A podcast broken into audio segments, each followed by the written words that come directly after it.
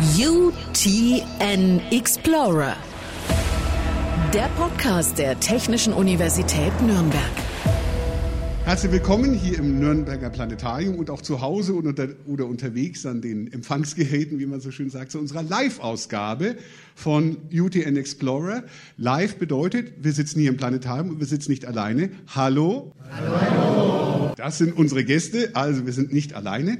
Und wir haben natürlich zwei Gesprächsgäste. Zum ersten Professor Dr. Giburg Uhlmann, Gründungschair heißt es so schön des Departments Liberal Arts and Sciences. Und jetzt kommt Professorin für klassische Philologie mit Schwerpunkt auf Gräzistik heißt es, gell? Gräzistik heißt Gräzistik. Genau. Hier an der UDN. Herzlich willkommen. Dankeschön. Schönen guten Abend. Daneben sitzt Professor Wolfram Burkhardt, Gründungschair vom Department Engineering und Professor für Künstliche Intelligenz und Robotik hier an der UTN. Auch willkommen. Auch von mir, schönen Abend. So, und weil es um künstliche Intelligenz geht, habe ich es mir als Moderator einfach gemacht und habe die künstliche Intelligenz gefragt. Ganz einfach. ChatGPT haben wir ein paar Fragen erstellen lassen. Zum Beispiel, ich fange mal an, gleich mit Ihnen. Inwiefern unterscheiden sich menschliche und künstliche Intelligenz? Ja, das ist ja die Frage, die wir heute Abend beantworten wollen oder jedenfalls ein paar Dinge dazu erzählen wollen. Ähm, ich fange vielleicht mal ein bisschen anders an. Unser Abend heißt ja jenseits von Nullen und Einsen, äh, menschliche Intelligenz und künstliche Intelligenz. Ähm, ich glaube, das ist schon ganz bezeichnend, dieser Titel. Wir denken ja oft, dass äh, menschliches Denken, menschliches Erkennen irgendwie mehr ist. Mehr ist als bloßes Rechnen, als bloßes ähm, ja, Schlussfolgern, rationales Schließen. Das ist eigentlich sehr interessant. Ähm, das hat seine Geschichte. Und das ist überhaupt auch der Grund, weshalb ich hier heute sitze. Ähm, ich bin ja klassische Philologin und antike Philosophin von Hause aus und beschäftige mich also mit antiken Konzepten von Intelligenz, von Erkenntnistheorie. Und wenn man sich das jetzt überlegt, warum denken wir das eigentlich, dass Intelligenz des Menschen mehr ist, dann hängt das vor allem damit zusammen, dass ähm, vor allem im 18. Jahrhundert ähm, es eine wichtige Wende gab im, in der Erkenntnistheorie. Und da mit der Aufklärung hat man begonnen zu denken, oder jedenfalls hat sich das da verfestigt, dass Denken im Wesentlichen das Zergliedern und Verarbeiten von vorher rezeptiv gewonnenen Anschauungsdaten ist. Nicht wahr? Man denkt, in der Wahrnehmung nehmen wir alles auf und das Denken verarbeitet das nur noch. Und das führt dann dazu, dass wir denken, alles, was, was mit Vernunft, Rationalität, Schlussfolgern, Rechnen zu tun hat, das ist ganz abstrakt. Es hat gar keine eigenen Inhalte, denn die Inhalte hat man ja vorher schon bekommen. Also denken wir, naja, irgendwie muss da noch mehr sein als dieses bloße rationale Schlussfolgern, zergliedern und analysieren. Und da denken wir dann, na gut, da gibt es verschiedene andere Arten von Intelligenz, von der Fähigkeit dazu, ähm, erkennen, sich in der Welt zu orientieren. Äh, da sind solche Stichworte wie emotionale Intelligenz, soziale Intelligenz. Und damit möchte man ja vor allem sagen, das ist irgendwie mehr als das bloße rationale Schlussfolgern. Naja, und das ist wirklich ein interessantes Thema. Da können wir vielleicht später auch noch ein bisschen ausführlicher drüber sprechen dass das eben eine ganz bestimmte Konzeption ist, die eben in der Aufklärung entwickelt wurde. Und die Aufklärung hat dann gleich ihre eigene Anti-Aufklärung mitentwickelt und gesagt, da ist eigentlich noch viel mehr im Mensch. Und wenn wir jetzt das mit dem maschinellen Erkennen vergleichen und der maschinellen Intelligenz, der künstlichen Intelligenz, dann sind wir oft geneigt zu sagen, naja, der Mensch kann doch viel mehr, wir sind doch viel mehr als das bloße Schlussfolgern. So, und meine These, die ich heute Abend später noch mal gerne erläutern würde, wenn ich darf, ist, dass eigentlich die Rationalität selber, also das vernünftige Denken selber, das begriffliche Erkennen selbst viel mehr ist als dieses bloße Verarbeiten von Daten, was vielleicht äh, Rechner und Maschinen viel besser können als wir. Wenn es um viel besser geht, Professor Burkhardt, was ich jetzt gehört habe, sind Maschinen schon auf dem Weg dahin? Sind sie schon so weit, das zu können? Nicht in allen Aspekten, aber natürlich in isolierten Aufgaben sind wir durchaus so weit, dass Maschinen besser sind als Menschen. Ja, wir können, also wenn wir jetzt an Spiele denken, ja, wir haben uns ja schon lange daran gewöhnt, dass äh, als Normalsterblicher wir nicht mehr gegen einen Schachcomputer ankommen.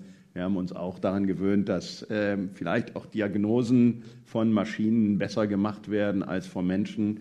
Ähm, und ähm, das wird natürlich in viele andere Bereiche auch übergehen. Also wir haben heute auch Moderatoren, die künstliche Intelligenz benutzen, um Fragen zu stellen und können auch diese Fragen noch nicht mal unterscheiden von denen der Menschen. Und äh, da ist es also dann tatsächlich so, dass wir in Zukunft wirklich mehr und mehr erleben werden, dass einzelne Bereiche übernommen werden von, äh, von solchen intelligenten Systemen. Das kann hingehen bis zu selbstfahrenden Autos, die möglicherweise in Zukunft einfach sicherer fahren werden als Menschen. Und äh, das ist e-, eben halt tatsächlich äh, etwas, was wir erwarten können. Ob wir das in der vollen Gänze erreichen, also tatsächlich ähm, Maschinen haben, die in allen Bereichen besser sind als der Mensch, das steht in den Sternen. Das wird wohl noch sehr, sehr lange dauern, aber es wird sicherlich in einzelnen Teilbereichen werden wir das erleben, dass äh, Maschinen tatsächlich die besseren Entscheidungsträger sind als die Menschen.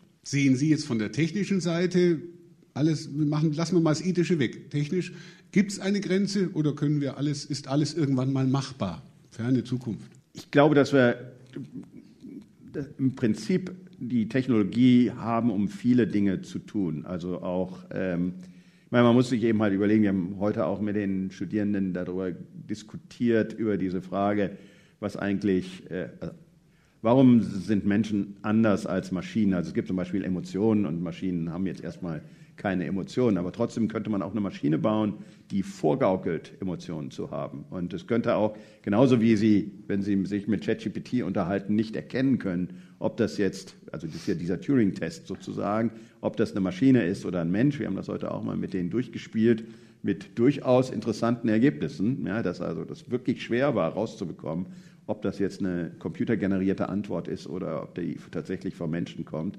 Und genauso kann das eben halt auch auf Emotionen übertragen werden. Und ich bin so ein, jemand, der sagt, man soll niemals nie sagen. Ja, es ist also, nichts ist unmöglich. Und äh, die Frage ist dann eben halt, was wir tatsächlich haben wollen und was auch nützlich ist. Und das ist halt etwas, was wir uns dann äh, überlegen müssen und wo wir auch als Menschen dann eben halt auch die Möglichkeit haben, das zu entscheiden. Da sehe ich so ethische Grundsätze. Da frage ich jetzt Sie mal, was sind so Sachen, wo Sie sagen, das sollte drin sein? Das müssen, dürfen Maschinen, können Maschinen, sollen Maschinen nicht machen dürfen. Also ich glaube, man muss da ein bisschen anders rangehen. Also von Burgert hat gerade eigentlich äh, schon wichtige Stichpunkte genannt, wo äh, Maschinen oder äh, maschinelles Lernen oder maschinelle Intelligenz besser wird oder besser ist als der Mensch. Das ist zum einen die Mustererkennung. Und, und der andere Bereich, jetzt solche Programme wie ChatGPT, die arbeiten ja mit Sprachmodellen, die durchforsten große Textmengen und entwickeln dann sozusagen Wahrscheinlichkeiten dafür, wie Texte generiert werden können, sodass sie dem entsprechen, wie Menschen normalerweise ähm, Sprache verwenden, Sprache entwickeln und ihre Meinungen äußern. Und das, ähm, diesen Bereich würde ich mimetisch nennen, also nachahmende Form der, äh, der Intelligenz oder der des, des, der Praktiken.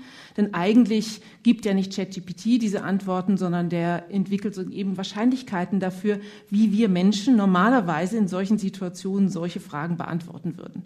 Also es sind sozusagen Wortfolgen, die da äh, generiert werden. Das ist ja eigentlich kein wirkliches eigenes Erkennen.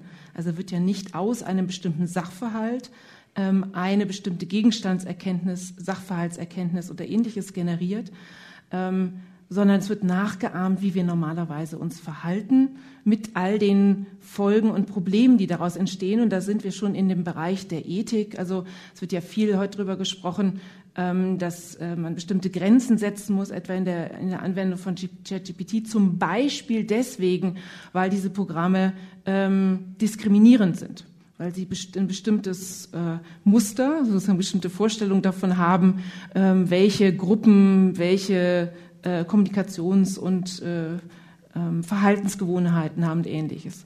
Und es ist ja so, dass äh, diese Vorbehalte oder diese, diese, diese die Biases, die da entstehen, nicht von der Maschine herkommen, sondern das, die kommen aus dem Material heraus. Das heißt, das ist sozusagen das Material, das von Menschen generierte, ist vorurteilsbelastet. Das ist ja jetzt auch nicht besonders überraschend, nicht menschliches Meinen und in dem Bereich bewegen wir uns ja, bewegt sich ja vielfach ähm, mit oder ist, ist belastet von Vorurteilen. Insofern ist es eine nachahmende Form der Intelligenz, eine nachformende, nachahmende Form. Deshalb müsste man eigentlich, wenn man, wenn man ethische Standards da äh, ansetzt, eigentlich viel früher ansetzen und sich mal fragen, wie funktioniert eigentlich unsere Kommunikation und wie funktioniert unsere Meinungsbildung, der Austausch über Meinungen.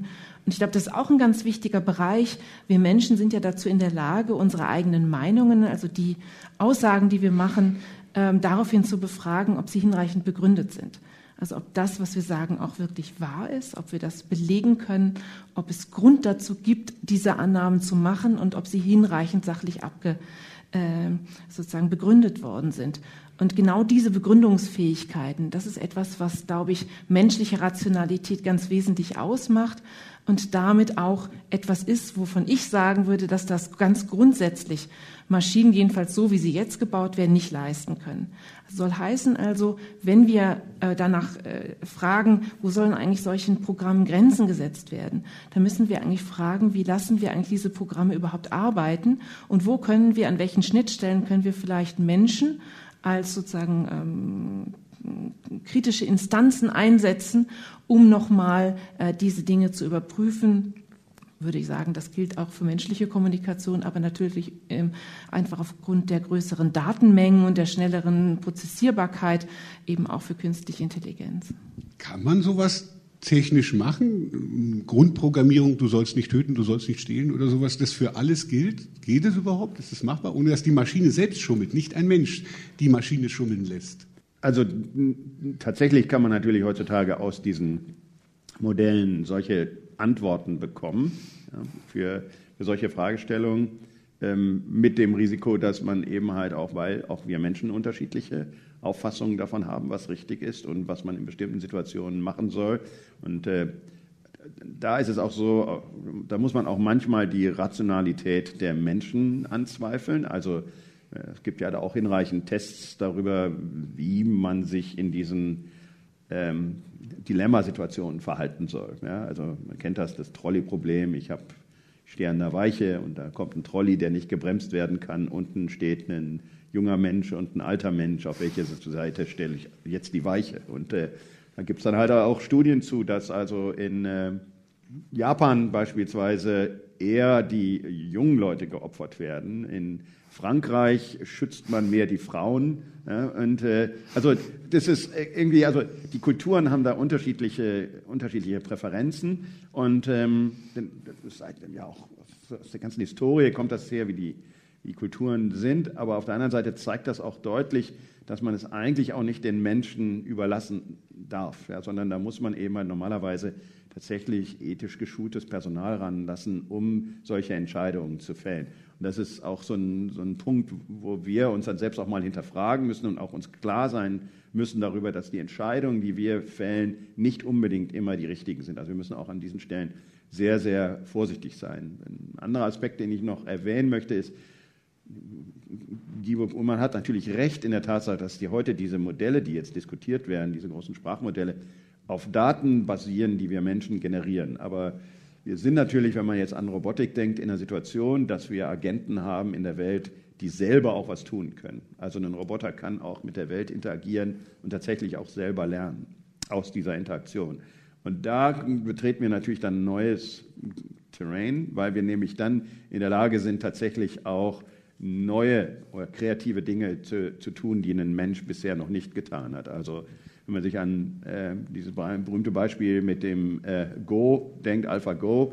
Äh, AlphaGo hat zu irgendeinem Zeitpunkt einen, einen, einen Zug gemacht, von dem alle gesagt haben, das geht schief, den würde nie ein, ein guter Spieler machen. Und ausgerechnet dieser Zug hat dazu geführt, dass er das Spiel gewonnen hat. Also diese Innovation, also es scheint ja dann auch sogar tatsächlich so Kreativität zu sein, die man durch dieses massive Spielen, also hat er im Wesentlichen gegen sich selbst gespielt, erlernen kann, also wo auch dann neue Dinge entstehen, die über die Daten hinausgehen, die wir, die wir haben. Und dadurch entstehen immer tatsächlich auch dann nochmal Möglichkeiten, tatsächlich noch besser zu werden, als wir das tatsächlich sind. Wenn ich Sie, und so sehe ich das ja auch, das wird immer, Ihnen höre ich jetzt da anders. Dass es hergeleitet wird aus bereits Bestehendem. Bei Ihnen, Sie werden auch kreativ offenbar, die künstlichen Intelligenzen. Könnten künstliche Intelligenzen so ein Gespräch jetzt schon führen, weil es ja neu ist? Also, oder würden Sie es dann herleiten aus anderen Gesprächen, die schon da sind?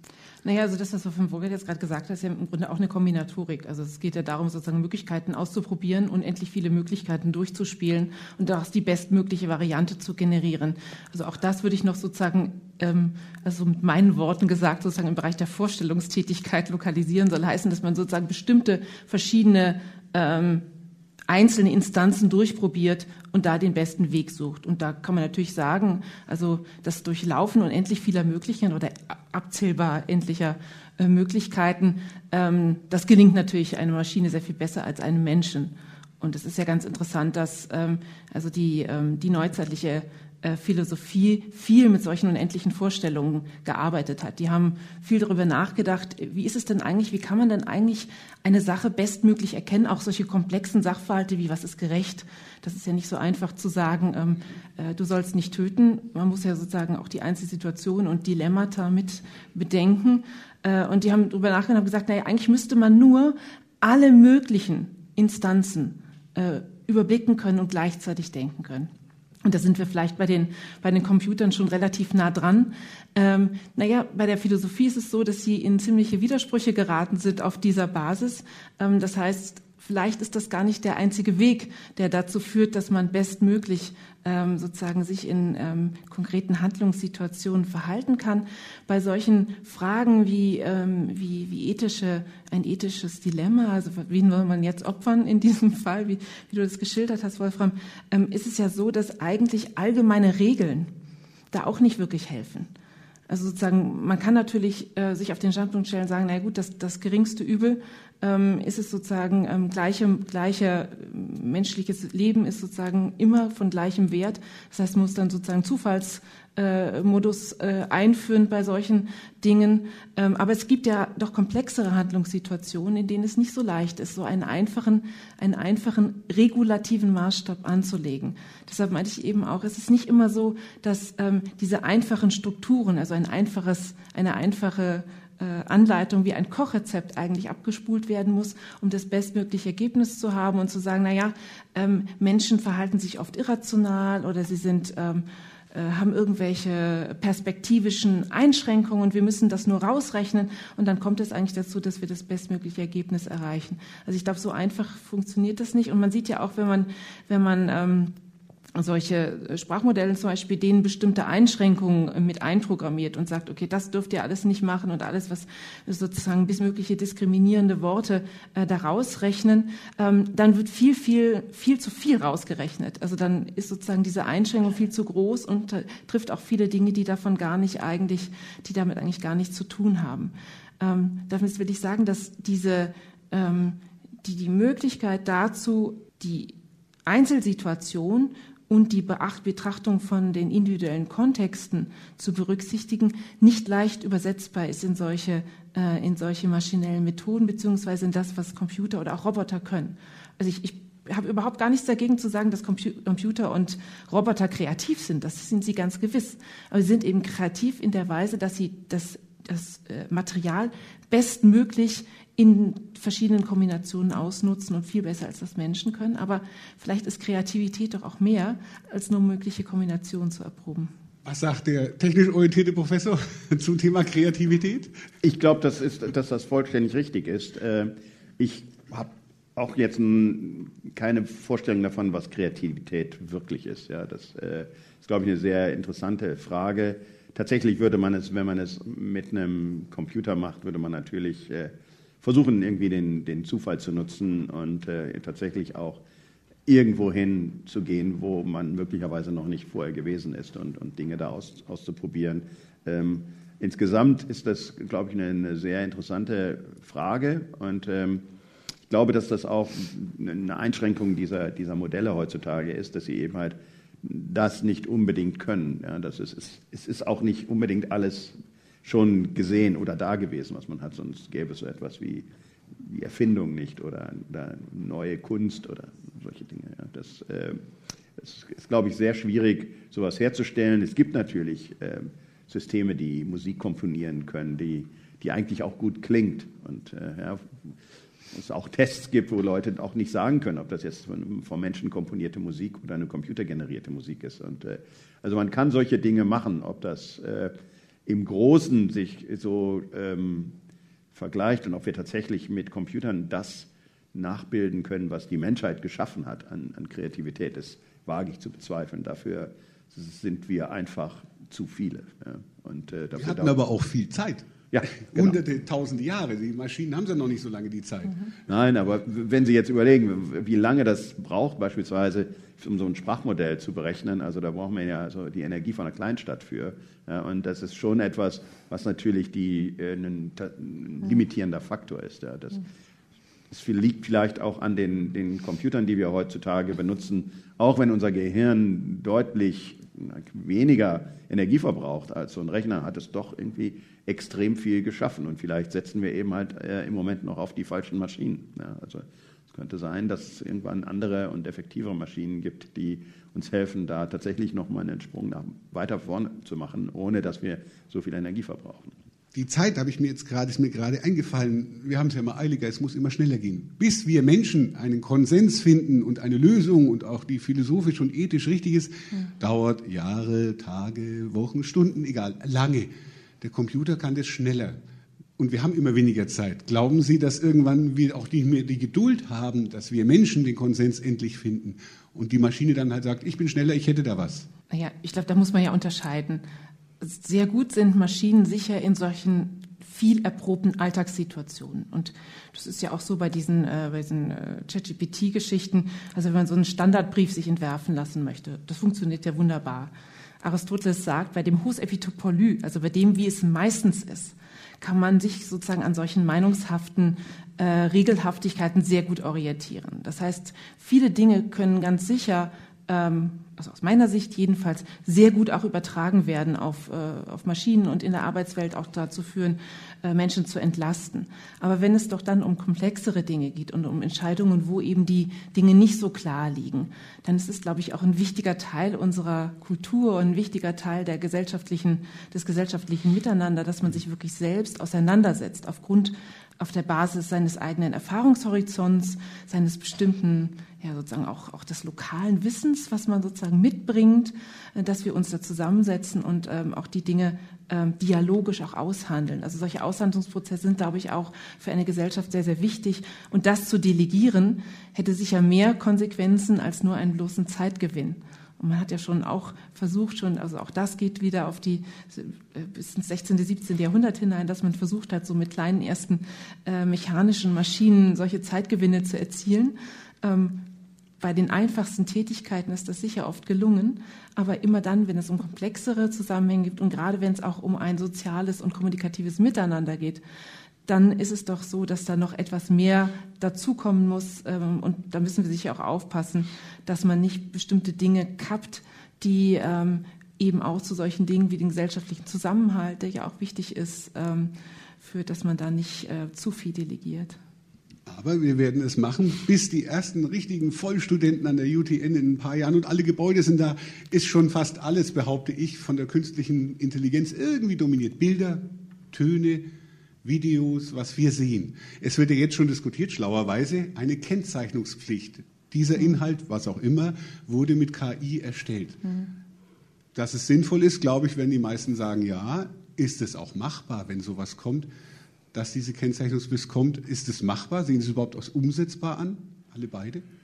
Also nachprüfbar wird es wahrscheinlich kaum werden, aber man kann natürlich die Leute dazu verpflichten. Ich finde es allerdings äh, auch interessant, dass ausgerechnet jetzt in diesem Kontext mit Künstliche Intelligenz dieses Thema kommt. Ich meine, wenn man das mal ganz ernst sich betrachtet, dann äh, muss man schon sagen, dass, äh, nehmen Sie nur Bilder, also früher war eine Fotografie was Authentisches. Ja, das ist halt so passiert, wie es da war. Seit äh, es Bildeditoren auf Rechnern gibt, haben wir, auch, haben wir das aufgegeben. Ja. Wir haben auch aufgegeben, dass ähm, Filme authentisch sind. Ja? Also auch da ist ja heutzutage, wenn Sie ins Kino gehen und, äh, oder auch sich irgendwas streamen, dann ist ja da, hat das ja nicht so stattgefunden, wie Sie das sehen. Also wir sind durchaus bereit, die Authentizität davon aufzugeben. Ja? Und das wird auch natürlich auch bei Texten so sein, ja, in Zukunft. Wenn Leute eben halt diese Tools benutzen, um vielleicht schon mal einen ersten Aufschlag zu machen, und ich empfehle das jedem, schreibt, das Ding schreibt halt extrem gute Texte, ja, die man auf die man dann aufbauen kann, um eben halt den eigenen Text daraus zu generieren. Wir haben uns da irgendwie dran gewöhnt und äh, dass das so ist und ich finde es ein bisschen schade, dass man jetzt ausgerechnet bei der Frage Künstliche Intelligenz da, ähm, die, da jetzt einen Stempel äh, einführt. Man könnte genauso gut sagen, äh, das soll lieber gekennzeichnet werden, ob das Bild authentisch ist oder nicht. Denn man könnte das gleiche, den gleichen Effekt auch dadurch erzielen, mhm. dass man das manuell editiert. Ja, und warum muss man jetzt sozusagen die automatische Veränderung eines Bildes brandmarken, wohingegen die Menschen machen können, was sie wollen. Ja? Also insofern, mhm. ich glaube, ich ist das, ist das so ein bisschen an der mhm. falschen Stelle geschraubt und äh, führt auch aus meiner Sicht dazu, dass äh, diese Technologie so ein bisschen äh, in, in, eine Richtung geschoben wird, die, wo die ganze Technologie im Wesentlichen negativ aussieht. Das ist so ein typisch europäisches Vorgehen äh, dabei und ich glaube, wir sollten da ein bisschen differenzierter rangehen und auch gucken, äh, dass wir nicht eine Technologie verteufeln, die dann äh, von anderen eben halt genutzt wird, um tatsächlich auch weiter Fortschritte zu machen. Wir müssen immer auch immer aufpassen, dass wir da nicht zu sehr abgehängt mhm. werden. Sehen Sie das auch ja. so? Ich sehe das auch so. Ich glaube, dass ähm, man sich fragen muss, warum hat man eigentlich Sorge darum? Also warum man, möchte man eigentlich Kennzeichen? Und ich glaube, da sind zwei Bereiche. Das eine ist die Frage der Authentizität, der Urheberschaft auch. Also wer ist eigentlich verantwortlich dafür? Wer ist der Urheber eines Textes zum Beispiel? Es wird ja, es gibt so verschiedene ähm, wie äh, Untergangsszenarien in den Feuilletons, äh, was Schulen angeht, Schulen und ChatGPT. Man könnte jetzt überhaupt nicht mehr lernen und überhaupt keine Leistung mehr überprüfen. Also es ist die Frage der Urheberschaft. Ähm, wie kann man einen Autor überhaupt noch als solchen erkennen? Wie kann man das unterscheiden, dass eine wirkliche Leistung erkennbar wird von jemandem, der sich auch auszeichnet? Wie kann man sozusagen diese Unterschiede dann noch äh, dann noch, dann noch wahrnehmen oder auch überhaupt nur gutieren. Äh, und das andere ist die Frage, äh, die Sorge dafür, ob man manipuliert wird durch solche Texte. Und äh, ich glaube, da überlastet man diese, die Ergebnisse solcher Programme maßlos? Denn worin liegt denn eigentlich die Manipulation, wenn man einen solchen Text vor sich hat? Also man kann natürlich an solche, an solche Sachen wie, wie man, wie sozusagen mit künstlicher Intelligenz oder unter Einsatz von künstlicher Intelligenz generierte Bilder oder Filme denken. Das ist sozusagen eine Erweiterung der Möglichkeiten, der technischen Möglichkeiten, wie man ein bestimmtes Ergebnis erzielt. Und ähnlich ist es ja auch bei solchen Texten, dass eigentlich die Manipulation nur darin liegen kann, dass man darin getäuscht wird, wer eigentlich das produziert wird. Der Text selbst aber ist ja von der Struktur her ganz, ganz ähnlich wie das, was wir normalerweise produzieren. Deshalb sind es ja auch solche Wahrscheinlichkeiten, auf denen das aufbaut. Also ich glaube, man muss sich da ganz genau fragen, äh, wofür haben wir eigentlich Angst und was möchten wir eigentlich vermeiden?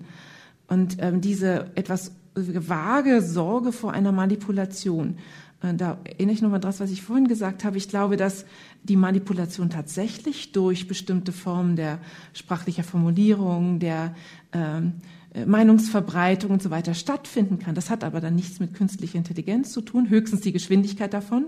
Das ist vielleicht ein Punkt, den man beachten muss. Aber die Sache als solche strukturell unterscheidet sich eigentlich nicht von dem, was Menschen manipulativ, wenn es denn so ist, manipulativ durch, ähm, durch die Verbreitung bestimmter Informationen oder des, äh, äh, bestimmter Texte generieren können. Deshalb wäre ich auch sehr skeptisch dem gegenüber, der Machbarkeit gegenüber, aber auch dem, dem, dem Erfolg einer solchen Kennzeichnungspflicht, ähm, noch dazu, kommt ja auch, dass also viele Sachen sich auch gegenseitig durchdringen.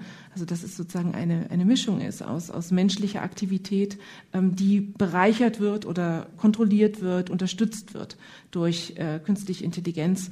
Ähm, etwa, wie gesagt, äh, das Generieren eines Geschäftsbriefs zum Beispiel ähm, da hätten ja vielleicht die wenigsten von uns Probleme damit, wenn man sozusagen so einen, Standard, so einen Standardbrief äh, formuliert, wenn nochmal ein Mitarbeiter draufschaut und äh, sich das anguckt.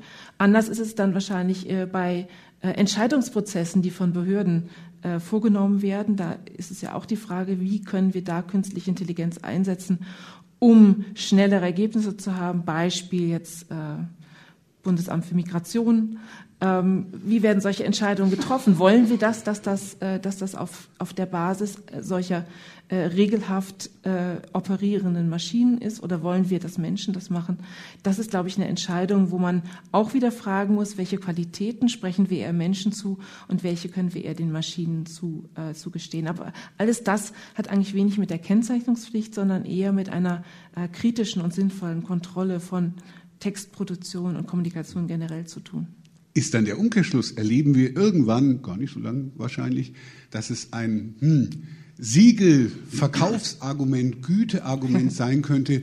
Dieser Text, dieses Bild, dieses Video wurde von, nur von Menschen gemacht, ohne maschinelle Hilfe. Also dieses, diesen Roman habe ich geschrieben, das Lied habe ich selbst komponiert oder so, dass es irgendwann eine, eine Gütesiegel ist. Ich weiß es nicht, um ehrlich zu sein. Äh, es kommt ja auch so ein bisschen raus, dass man natürlich da nie richtige Grenzen ziehen kann. Also ich benutze zum Beispiel einen ähm, Grammatikchecker, die sind auch irgendwie, oder Grammatikprüfer, die sind auch extrem gut geworden.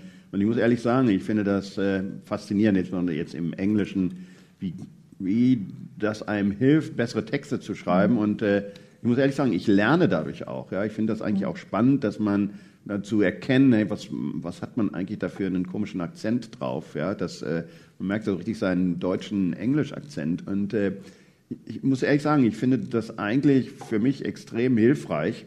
Und ähm, ich wüsste jetzt nicht, war, warum das irgendwie negativ ist. Also heute bei dem, bei dem Experiment, das wir da mit den Studierenden gemacht haben, als es darum ging, rauszukriegen, ist der, stammt der Text jetzt von ChatGPT oder hat man sich das äh, selber ausgedacht? Da war eine Konklusion von den Studierenden, äh, dass von ChatGPT generierte Texte viel höflicher sind als die, die sie selber formulieren.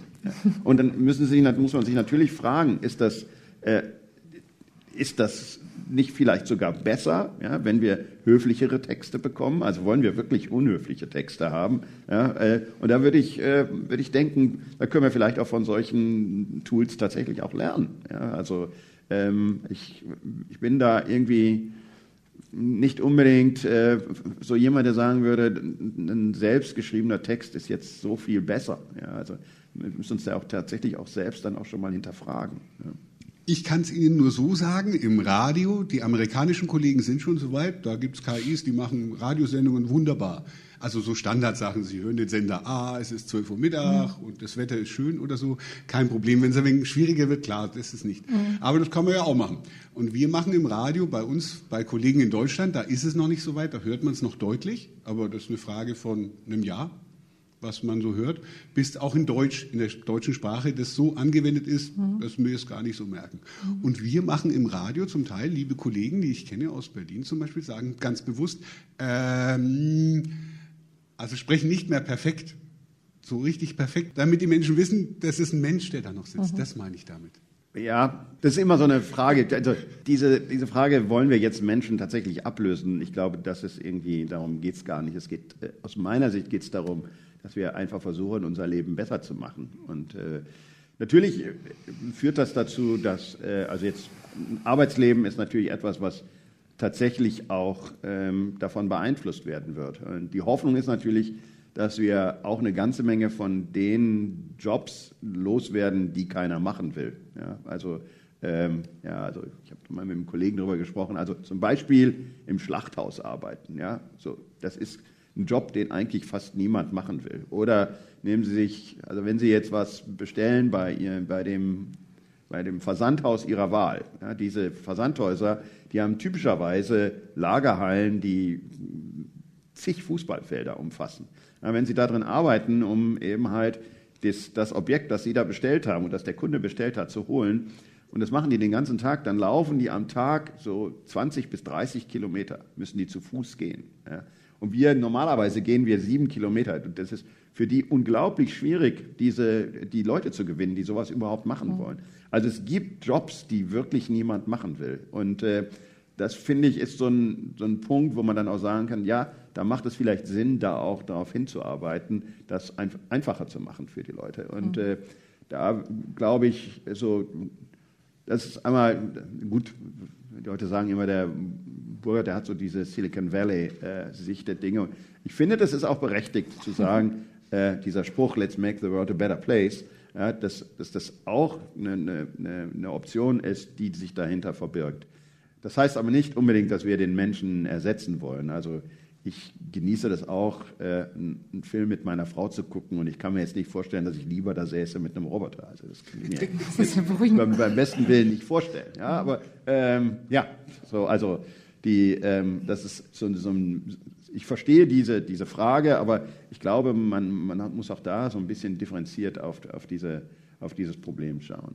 Ich wollte gerne noch einen Satz zu ja, ja, Ihren Radiosendungen sagen. Also das ist ja ein verständliches Verhalten, dass man denkt, man muss sich irgendwie abgrenzen.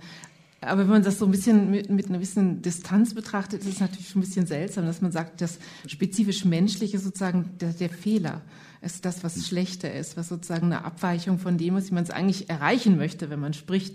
Ähm, äh, und das kann es ja eigentlich nicht sein. Also eigentlich ist es ja, ähm, also wäre es ja wünschenswert zumindest, wenn solche Programme, auch solche, solche Grammatikprogramme, uns eigentlich dazu bringen, darüber nachzudenken, wie, wie, äh, wie äh, gehen wir eigentlich mit Sprache um?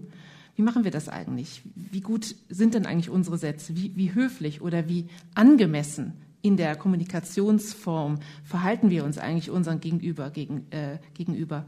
Und ich glaube, dass, dass diese, diese Fragen, die, die, der Reflexionsprozess und natürlich dann auch die, die, der, die Folgen davon, dass, dass man Konsequenzen daraus zieht, dass man sagt, ähm, naja, eigentlich möchte ich anders mit Sprache umgehen. Ich möchte eigentlich nicht solche Hassbotschaften, dass wir solche Hassbotschaften senden. Ich möchte eigentlich nicht, dass es zu einer Verrohung der Sprache kommt. Und ich möchte daran äh, teilnehmen, dass da Grenzen gesetzt werden, und zwar der menschlichen Kommunikation. Das wäre, glaube ich, ein sinnvoller Effekt ähm, des, des, Umgangs auch mit solchen Programmen. Ähm, oder auch, dass man sagt, ja, das sind bestimmte Lernprozesse, die damit generiert werden. Und das ist ja auch so. Es gibt ja auch ähm, äh, künstliche Intelligenz, die zum Beispiel Sprachenlernen unterstützt. Und das ist ja wirklich eine sehr nützliche Angelegenheit, wo man sagen kann, auch das wieder, unser Umgang mit Sprache und mit Texten wird ein anderer, aber nicht unbedingt äh, zum Schlechten hin. Und das liegt natürlich auch wieder dann an uns Menschen. Das liegt daran, wie gehen wir eigentlich damit um? Äh, wehren wir das Ganze ab oder versuchen wir dann unsere eigenen, äh, unsere eigenen Verhaltensweisen vielleicht auch besser zu machen und auch zu zeigen, ähm, dass es bestimmte Dinge gibt, die die Computer eben nicht können. Und ich sage es nochmal, ich glaube, dass diese, diese Ebene, Dinge wirklich begründen zu können und danach zu fragen, was ist denn eigentlich die hinreichende Begründung dafür, das so und so zu tun oder eine Sache als eine solche zu erkennen. Zum Beispiel, was ist Gerechtigkeit oder auch solche einfachen Sachen, äh, was ist ein Stuhl, was ist ein Tisch. Solche Gegenstandserkenntnisse sind, sind zwar uns sehr geläufig, aber die Frage, woran erkennen wir eine Sache eigentlich, ist etwas, was nicht zu Unrecht in der Philosophiegeschichte viel verhandelt wurde, wo es ganz unterschiedliche Konzepte dazu gegeben hat. Und diese neuen Programme, die geben uns vor, naja, man erkennt die Dinge an Mustern, an Regelhaftigkeiten, an Musterhaftigkeiten. Und es gibt ganz wichtige Stimmen in der Philosophiegeschichte, die sagen, naja, also eigentlich funktioniert das so nicht. Ich erkenne einen Tisch gar nicht daran, dass der, dass der eine ähm, viereckige Oberfläche hat und vier Beine. Es gibt ja auch Tische, die sind rund und solche, die sind niedrig, aus Glas, aus Metall, aus was auch immer. Wir erkennen gar nicht Muster, sondern wir kennen Funktionen. Und Funktionen können meiner Ansicht nach nur, nur Menschen erkennen. Nur menschliches Erkennen funktioniert so, weil wir Computer so trainieren, dass sie sich an bestimmten Regelhaftigkeiten und Muster und Formationen orientieren. Also das ist eine andere Form des Erkennens.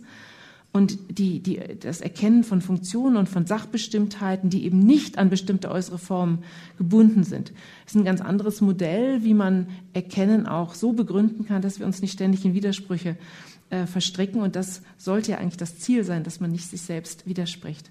Also meine Rede sollte heißen, eigentlich gibt es Anlass genug dazu, diese Programme dazu zu nutzen, darüber nachzudenken, wie wir eigentlich handeln wollen, wie wir reden wollen, wie wir kommunizieren wollen, wie wir erkennen wollen und welche alternativen Konzepte es vielleicht gibt und wo wir Dinge wirklich guten Gewissens auch delegieren können an Maschinen. Wollen Sie was wissen? Wir können ja jetzt Fragen stellen, aber da muss ich zu Ihnen kommen, weil sonst kann man es ja im Podcast nicht hören. Aber will jemand was wissen? Wir haben hier zwei Profis sitzen, wahre Profis. So, Ihre Frage bitte. Äh, ich wollte wissen, was ist der Unterschied, wie ein Mensch lernt und wie eine KI lernt? Also ein grundlegender Unterschied zwischen Menschen und dem, was auf Computern passiert, das, das nennt man das sogenannte Embodiment. Also wir leben in einem Körper und wir nehmen unsere Welt letztendlich multimodal wahr. Wir können sie fühlen, wir können sie hören, wir können sie sehen, wir können sie riechen. Teilweise schmecken wir auch Dinge. Und ähm, das ist etwas, was jetzt so einer Maschine überhaupt nicht äh, zur Verfügung steht in den meisten Fällen. Das ist der eine Aspekt. Äh, wir können auch experimentieren mit der Welt. Das ist etwas, was das, was es heute so gibt, die, die ganz großen standardmäßigen Dinge wie Bildverarbeitung, ja, dass sie als Muster erkennen in Bildern, so, da werden eben halt massenhaft Daten von Menschen gelabelt, da werden halt alle Autos eingekreist, äh, damit das neuronale Netz lernt, was alles ein Auto ist. Äh, aber die, solche Funktionen kriegt man dahin, aber sozusagen die Interaktion mit der Welt und das Lernen durch diese Interaktion, das ist etwas, was fast noch gar nicht möglich ist. Also solche Systeme wie diese Sprachmodelle, die können einem zwar auch sagen, was möglicherweise passieren wird, aber davon tatsächlich eine, also, oder das dann in eine Handlung umzusetzen, ist eben halt bisher noch gar nicht verstanden, wie das gehen kann. Also was man eigentlich bräuchte, ist ein Modell für Roboter letztendlich, das dafür sorgt, dass ich das, was ich wahrnehme und das, was ich als Input bekomme, tatsächlich in Aktionen umsetze. Und dafür gibt es im Moment noch keine Modelle. Also deswegen ist das komplett anders, was Menschen machen. Ja, die lernen halt durch die Interaktion mit der Welt und die Computer, die werfen wir im Moment mit großen Datenmengen zu und versuchen daraus zu sagen, die Konzepte zu lernen, die der Mensch sich dabei gedacht hat. Ja, sie geben im Wesentlichen vor, die Klassen von den Objekten, die sie gelernt haben wollen. Und das neuronale Netz versucht das so gut hinzubekommen, wie es eben geht. Äh, man spricht doch von selbstlernender KI. Wie lernt die denn? Ja, das geht. Selbstlernende künstliche Intelligenz gibt es natürlich. Es gibt dieses sogenannte äh, unsupervised Learning, bei dem man eben halt tatsächlich nur durch Beobachtung ähm, Dinge lernen kann. Also man kann zum Beispiel Dinge sich bewegen sehen oder auch Effekte sehen und da gibt es dann tatsächlich auch Ansätze, um eben halt Objekte zu erkennen, besser. Ja, also, ähm, und dann hat man natürlich auch teilweise so, daran liegt ja jetzt die Stärke von diesen sogenannten Foundation Models oder diesen großen Modellen, dass sie halt Bilder mit Texten annotiert haben. Wir sehen also ein Bild und eine Bildunterschrift.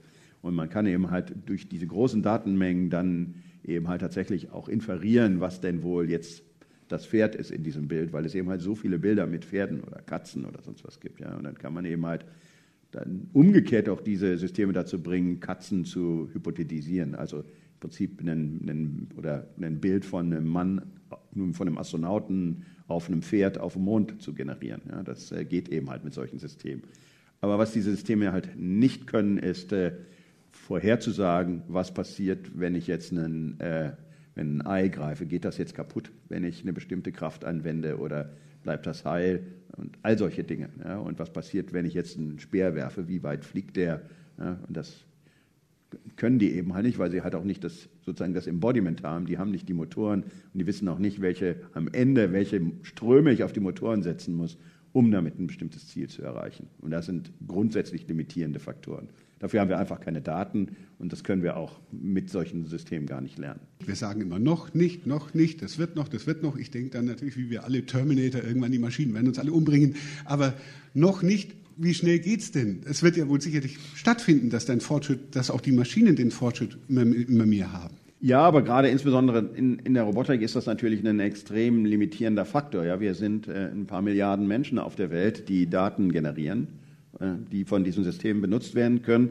Aber wir haben vielleicht nur eine Million Roboter, wenn überhaupt, die die Daten generieren können. Also die Datenrate, die wir dadurch kriegen, ist einfach viel zu gering, um äh, diese Masse an Informationen zur Verfügung zu stellen, die wir bräuchten, um daraus eben halt ein vernünftiges mhm. Verhalten abzuleiten. Also ich finde, man muss sich ja mal eine Frage stellen. Also äh, sicher, menschliches Lernen funktioniert äh, ganz sicher auch viel mit Wiederholung. Also das sind Gemeinsamkeiten da drin, aber wenn man sich das so anguckt, also welcher Mensch lernt durch Hunderttausende von Bildern von Pferden, was ein Pferd ist? Also ich glaube nicht, dass das so funktioniert. Wir brauchen viel weniger äh, Instanzen, wir brauchen viel weniger äh, Wiederholungen, um solche Schlüsse zu ziehen. Und ähm, das liegt daran, dass es eben nicht, äh, dass unser Lernen nicht, nicht genauso funktioniert und dass wir nicht den ähm, größtmöglichen Input von einzelnen Instanzen brauchen, um das dann sozusagen das, das Gemeinsame daraus zu ziehen, sondern ähm, wir, wir erkennen die Dinge tatsächlich an anderen Dingen. Ähm, ich meinte ja eben schon mal, das sind die Funktionen, äh, an denen wir sie erkennen. Also wenn man ganz unterschiedliche Formen von Häusern sich anguckt, kann man natürlich auch der KI also von, aus der ganzen Welt alle möglichen Behausungen zeigen und dann weiß die KI, okay, das, das kann das und das und das und das sein, das kann ein Zelt sein oder das kann ein, ein Haus mit Spitzdach sein oder was auch immer, mit Flachdach, kann ganz unterschiedlich aussehen, alles das ist Haus. Aber so, fun so funktioniert unser Lernen eigentlich nicht, sondern wir denken, okay, ein Haus ist das, was vor Wind und Wetter und Regen schützt ähm, und äh, in dem man wohnen kann. Und demnach, mit so einem Begriff gehen wir an die Sachen ran und gucken, ist das jetzt ein Haus oder ist das kein Haus. Das ist ja ein Unterschied. Also so funktioniert ja unser Umgehen mit der Welt, die Interaktion mit der Welt und äh, ist ein ganz anderer Zugang dazu. Deshalb glaube ich, dass diese Art des Wiederholenden und, und viele Dinge nebeneinander stellens und Muster daraus abstrahieren ein Bereich menschlichen Erkenntnisses, aber nicht der einzige und eigentlich auch nicht der, mit dem wir eigentlich äh, auch neue, neue ähm, ja, begriffliche, begriffliche Erkenntnisse generieren können. Also ich finde, das ist ein guter Anlass dazu, mal drüber nachzudenken, ob nicht eigentlich das, das Lernen und das Erkennen eigentlich auf ganz, äh, ganz anderen Mechanismen oder ganz anderen Vermögen, würden wir sagen, in der Philosophie ähm, basiert, als alleine die, äh, das, den maximalen Materialinput von Vorstellungsbildern. Vielleicht darf ich da mal einmal ganz kurz einhaken, denn es gibt da natürlich auch noch Ausnahmen, also oder Gegenbeispiele, wenn Sie jetzt also an motorische Fähigkeiten denken, zum Beispiel ans Tennisspielen oder so. Da ist das so, dass der Mensch extrem viele Beispiele braucht, um ein guter Tennisspieler zu werden. Also Sie müssen typischerweise so jeden Schlag so 10.000 Mal gemacht haben, bis Sie den einigermaßen gut hinbekommen. Und äh, wir sind auch da nicht in der Lage, genau zu beschreiben, wie wir das tatsächlich tun, weil das eben halt im Unterbewussten abläuft und wir gar keine hm. explizite Repräsentation davon haben, wie wir diese motorischen Aufgaben tatsächlich durchführen. Also mhm. es gibt da tatsächlich beides. Also das ist das eine ist eine, eine super spannende Frage, wie die Menschen das hinbekommen. Also einem Kind kann man eine Katze zeigen und von da an ist das irgendwie klar, was eine Katze ist. Ja? Also macht da fast keine Fehler mehr. Und der, das muss nicht zehn Millionen Katzen sehen, um mhm. das zu entscheiden. Aber beim, wir haben auch umgekehrt Fälle, wo wir eben halt sehr, sehr lange trainieren müssen, bis wir das, mhm. bis wir das hinbekommen. Also das ist ein echt guter Punkt, das stimmt auf jeden Fall. Ähm, und da kann man sich fragen, also woran liegt das eigentlich und welche Formen des Erkennens funktionieren eigentlich so bei Menschen? Ähm, also Aristoteles würde dazu sagen, ähm, die Grenze zwischen Mensch und Tier geht mitten durch den Menschen. Äh, und das soll heißen, ähm, so ein Hund, äh, der lernt ja auch, ähm, dass er sich hinsetzen soll und Stöckchen holen soll durch tausendfache Wiederholung. Oder wenn eine Katze was lernt, was allerdings eher unwahrscheinlich ist, auch dann, so sollst du es nicht machen und setz dich jetzt mal dahin. Ähm, also das heißt, viele Dinge, Erkenntnisprozesse, die wir äh, auch vollziehen, haben wir mit Tieren gemeinsam. Und da ist es tatsächlich häufig so, also gerade solche, ich würde immer sagen, sehr, sehr körpergebundene äh, Lern- und Erkenntnisprozesse, die sind tatsächlich häufig sehr stark durch solche Wiederholungsprozesse geprägt. Immer da, wo wir in Bereiche kommen, die den Menschen auszeichnen gegenüber allen anderen Formen des Erkennens und der Intelligenz, ich glaube, da ist es weniger so. Und deshalb sind das so Bereiche, wo ich sagen würde, da könnten wir doch mal schauen, ob wir nicht was finden, was wirklich nicht äh, irgendwann mal auch von Maschinen äh, erreicht werden kann, sondern was wirklich spezifisch ist und wie wir auch dazu in der Lage sind, so wie ihr jetzt mit, eurem, mit eurer Wissenschaft, so was Neues zu schaffen, Roboter zu schaffen und denen was beizubringen, weil es ja doch noch ein anderer Erkenntniszugang ist als einfach nur das, was ihr denen beibringt. Gibt es noch was, was uns noch bleiben wird, egal wie die Maschinen werden, dass wir nur wir haben, nur wir Menschen?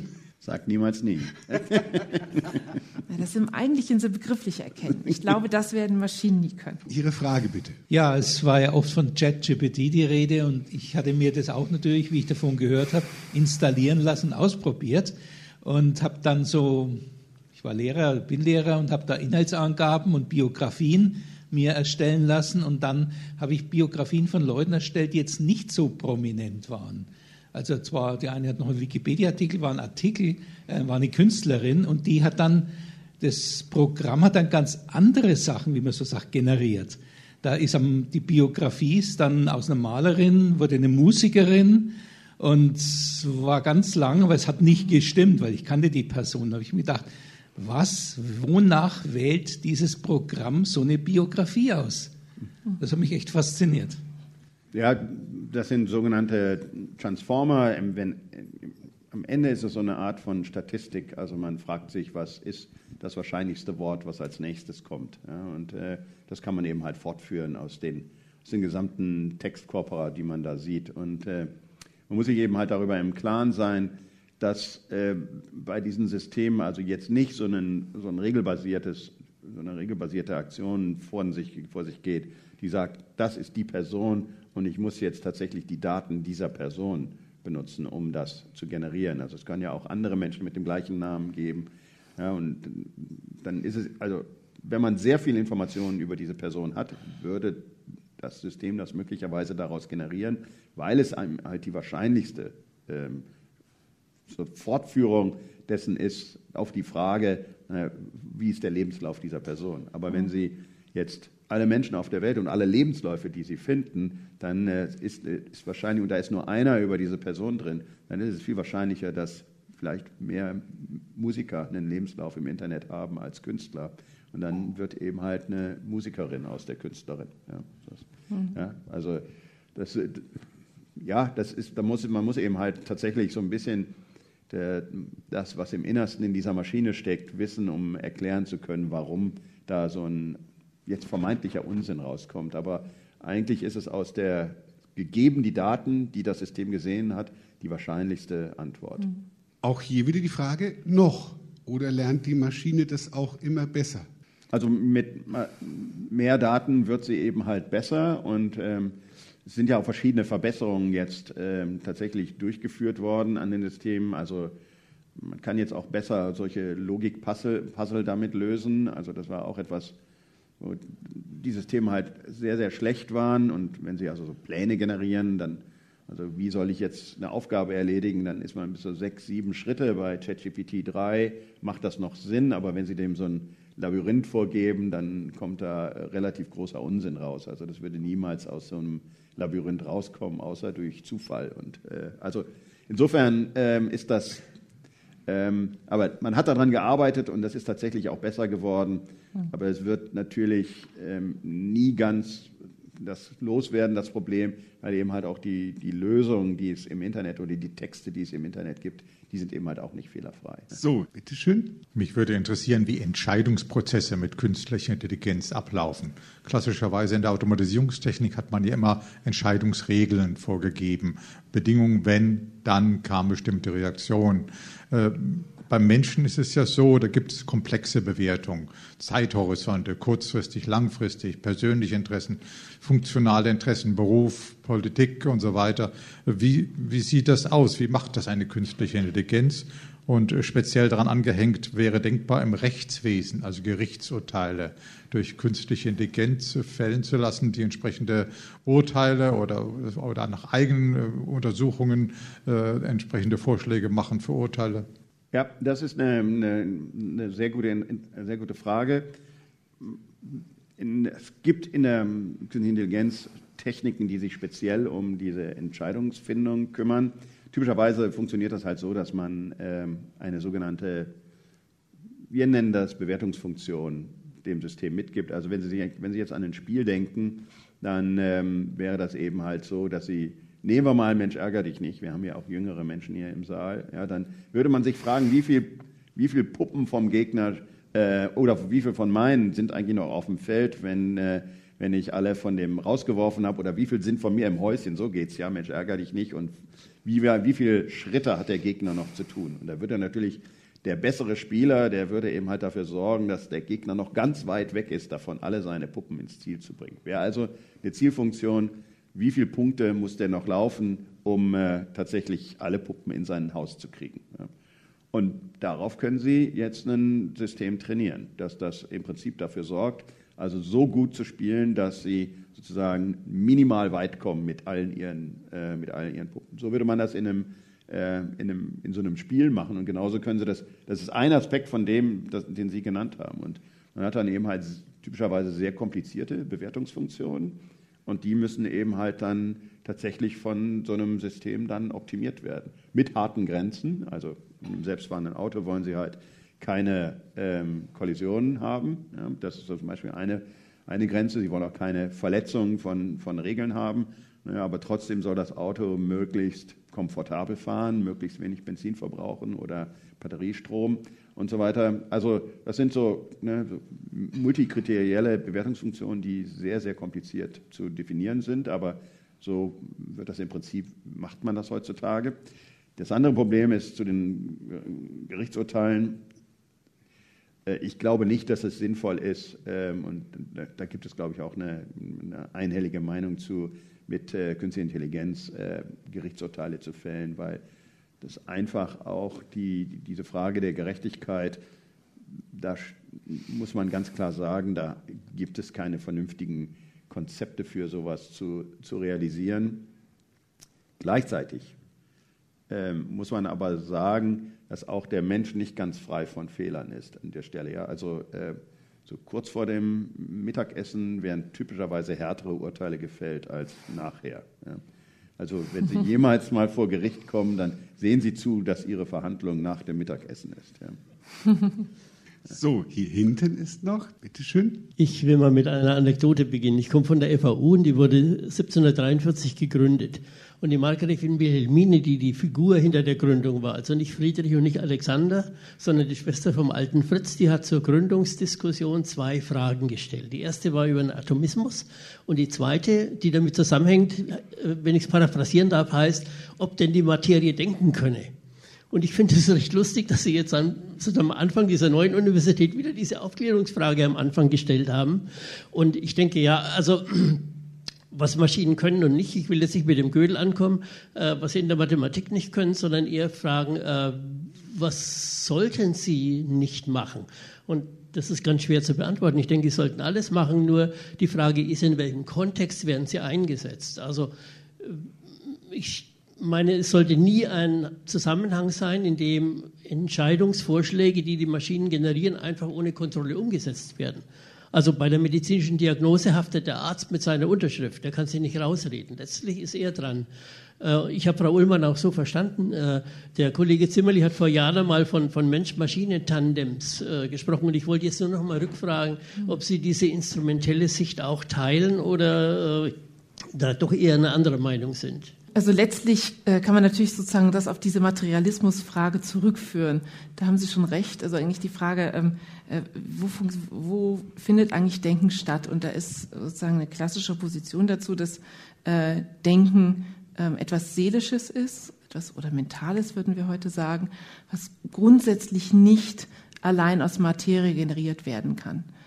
Und ich würde sagen, die, die Entwicklung in der künstlichen Intelligenz widersprechen dem eigentlich nicht, weil ja nicht die, äh, weil ja nicht die Materie selbst es ist, die da denkt, sondern das sozusagen durch den Input den Menschen hineingeben, indem sie bestimmte Strukturen, Regelhaftigkeiten, äh, äh,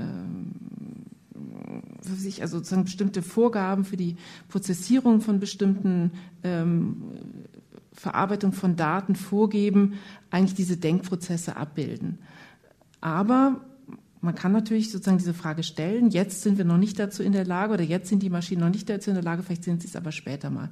Das heißt, es geht schon in diese Diskussion zurück, die übrigens ja auch in der Antike ihre, äh, ihre Ursprünge hat, nicht dieses, diese Idee, ähm, äh, kann ein, äh, kann es bloßer kann es sozusagen allein aus einer materiellen Konstellation heraus so ein großes Gedicht wie die Ilias generiert werden. Also muss man einfach nur würfeln und die Buchstaben äh, oft genug äh, durcheinander wirbeln, kriegt man dann äh, so ein Kunstwerk heraus. Also das ist eine Diskussion, die schon äh, sehr lange zurückreicht und wo man äh, sich fragen kann, ist das wirklich etwas, äh, wo wir nicht sozusagen eine ganz grundsätzliche Debatte darüber führen müssen, eigentlich, wo verorten wir eigentlich ähm, unser Erkennen im Wesentlichen und wie stark meinen wir, ist das von materiellen Bedingungen abhängig oder daraus ableitbar? Also das ist, glaube ich, der wesentliche Punkt, daraus ableitbar, dass wir alle Menschen sind, die einen Körper haben und in denen, in die, bei denen die äh, Erkenntnisprozesse nur in der körperlichen Verwirklichung funktionieren, äh, ist, glaube ich, unbestritten. Das war übrigens auch in der Antike schon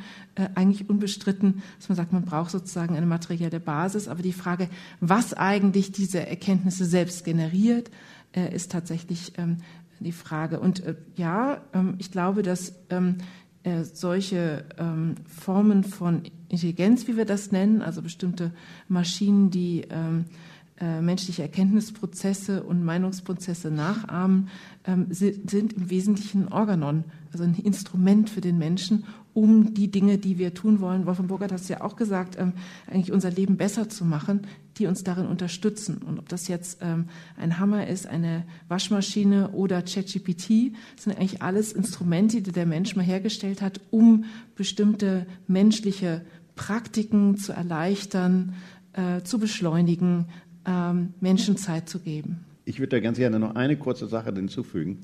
Ähm, ich, ich, würde ganz gerne mal den, den Punkt machen, dass man da, das, was in, passiert in der künstlichen Intelligenz, eigentlich von der Hardware, also tatsächlich von der Materie trennt.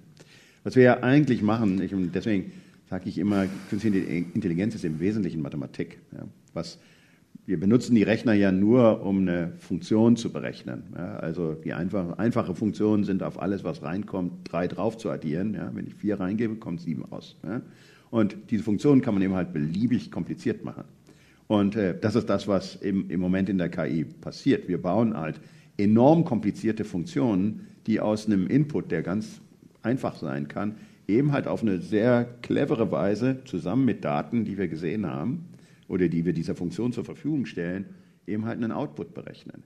Der Erkenntnisgewinn ist letztendlich die Frage, wie gestalten wir diese Funktion, sodass dieser Output herauskommt, den wir berechnet haben wollen. Wir simulieren diese Funktion oder die Computer helfen uns nur dabei, diese Funktion auszuwerten. Wir könnten das theoretisch auch alles zu Fuß auf dem Papier machen. Wir bräuchten dann mehrere Telefonbücher, um diese Funktion hinzuschreiben. Aber letztendlich geht es, geht es genau darum. der Erkenntnisgewinn ist die Frage, wie sieht diese Funktion eigentlich aus und was ist die beste Funktion, um das Ziel zu erreichen. Und dann ist der Computer ist eigentlich nur noch äh, das Hilfsmittel dazu, diese Funktionen möglichst schnell aus, äh, auszuwerten. Also der Erkenntnisgewinn liegt daran, wie sieht eigentlich so eine Funktion aus, die wir mit unseren heutigen Computern auswerten können. Ja, um, oder wie sieht die beste Funktion aus, die wir mit unseren heutigen Computern auswerten können, um möglichst gute Ergebnisse zu erzielen. Eine habe ich noch versprochen. Eine Frage noch. Ja, mir kam vorhin der Gedanke, könnte KI nicht dazu beitragen, dass Hassnachrichten, Hass-E-Mails unterdrückt werden, sofort bei der Eingabe. Also es lernt sukzessive, was also diese Hassnachrichten sind und diese, diese Texte. Und damit könnten die schon bei der Eingabe unterbunden werden. Das war so die Idee. Ich kann darauf jetzt antworten, ich würde mir das wünschen, wenn es solche Tools gäbe. Ich meine, man muss ja da jetzt nicht den Leuten unbedingt immer so was, äh, was so eine negative Intention unterstellen. Ja, es, es, gibt es natürlich auch. Äh, aber es ist aber auch bekannt, dass wenn man jetzt in solchen Foren sich bewegt, ich weiß jetzt nicht die genaue Zahl, es ist entweder drei oder sieben, nach drei oder sieben Messages, die da reinkommen, kommt die erste beleidigende. Ja. Und äh, ich meine, das muss man sich mal vorstellen. Ja, wir sind nicht in der Lage, irgendwie vernünftig zu kommunizieren, scheint ja so zu sein. Ja. Und äh, da würde ich mir tatsächlich auch gerne manchmal Systeme wünschen, die so, ja, vielleicht mal so eine kleine Fahne heben und fragen, willst du das jetzt wirklich machen? Also, wie ich eben sagte, ChatGPT ist tatsächlich viel höflicher als wir. Und äh, vielleicht sollten wir das, äh, vielleicht sollten wir uns das mal anschauen, dass wir auch solche Tools benutzen, um tatsächlich nicht in dieses Fahrwasser zu kommen. Ja, man kennt das auch aus dem Management von meinen Doktoranden. Man ist halt tatsächlich oft auch damit beschäftigt, da die Wogen zu glätten. Ja, und äh, ich glaube, dass das, ähm, dass das wichtig ist, solche, solche Werkzeuge auch zu haben in der Zukunft. Äh, ich würde das jetzt nicht gleich wieder benutzen wollen, um damit jetzt Regularien zu machen und Dinge zu verbieten, aber wenn man es erstmal dafür benutzen könnte, tatsächlich freundlicher und miteinander umzugehen, das fände ich schon irgendwie ein, ein toller Erfolg. Das ist ja eigentlich ein, ein, Phänomen, was recht klar ist, dass die direkte Kommunikation, also in der direkten Kommunikation solche, solche also Extremformen der sozusagen abweichenden Kommunikation seltener vorkommen. Einfach sozusagen die Hemmschwelle größer ist und die, die, das hängt ja mit der distanzhaften und digitalen Kommunikation zusammen, dass sich das so häuft. Und natürlich kann man sozusagen bestimmte Regularien da einführen, was natürlich immer die Gefahr birgt, dass das auch von denjenigen, die solche die solche, ähm, solche Zensur üben, auch missbraucht wird, um Kommunikation generell äh, einzuschränken und zu hemmen. Ähm, aber ich glaube, die, die, die Kulturfrage, die du angesprochen hast, wäre es nicht schöner, wenn wir sozusagen ähm, äh, höflicher und kultivierter miteinander umgehen. Das betrifft ja sozusagen alle Bereiche des gesellschaftlichen Miteinanders und eben auch solche, wo solche Dinge sich besonders häufen. Und da müsste man, glaube ich, noch früher ansetzen und, und fragen, ob es nicht wichtig ist, also auch unseren Kindern schon in der Schule, schon ganz früh sozusagen Strategien an die Hand zu geben.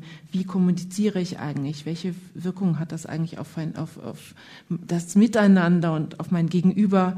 Äh, welche Möglichkeiten habe ich eigentlich dazu, mit bestimmten Provokationen oder mit, mit Problemen umzugehen? Also ich glaube, das Problem liegt eigentlich tiefer und ist eigentlich viel, viel zu wichtig, als dass man das einfach nur dadurch beheben könnte, dass man irgendwo ähm, irgendetwas ausblendet oder verbietet oder so. Also das ist ein ganz, ganz großes Problem und ich glaube, es hängt wesentlich mit äh, sozusagen Kommunikationsenthemmungen zu tun, die ähm, ja, also auf eine Kulturlosigkeit und auch eine mangelnde Fähigkeit, Strategien, Konfliktstrategien zu entwickeln, ähm, zurückzuführen ist. Und auch da ist, ist, greift es einfach zu kurz, dass wir hatten ja damit schon vorhin angefangen, einfach nur ähm, Etiketten dran zu setzen und zu sagen, okay, das hängt jetzt mit der digitalen Kommunikation zusammen. Letztlich sind es natürlich Menschen, also wenn es Menschen sind, es gibt natürlich auch äh, sozusagen äh, künstliche Chatbots, die sowas machen, aber wenn es Menschen sind, dann hängt es natürlich mit deren Kultur und deren Kommunikationsfähigkeiten zusammen, ob sie sich so verhalten oder nicht. Auch die Technik ist menschlich. Ja, also das ist ja ein bisschen kurz, aber hat Aspekte von dem, was wir gesagt haben. Ein schönes Schlusswort für unseren Live-Podcast UTN Explorer hier aus dem Planetarium mit Publikum noch einmal. UTN Explorer. Der Podcast der Technischen Universität Nürnberg.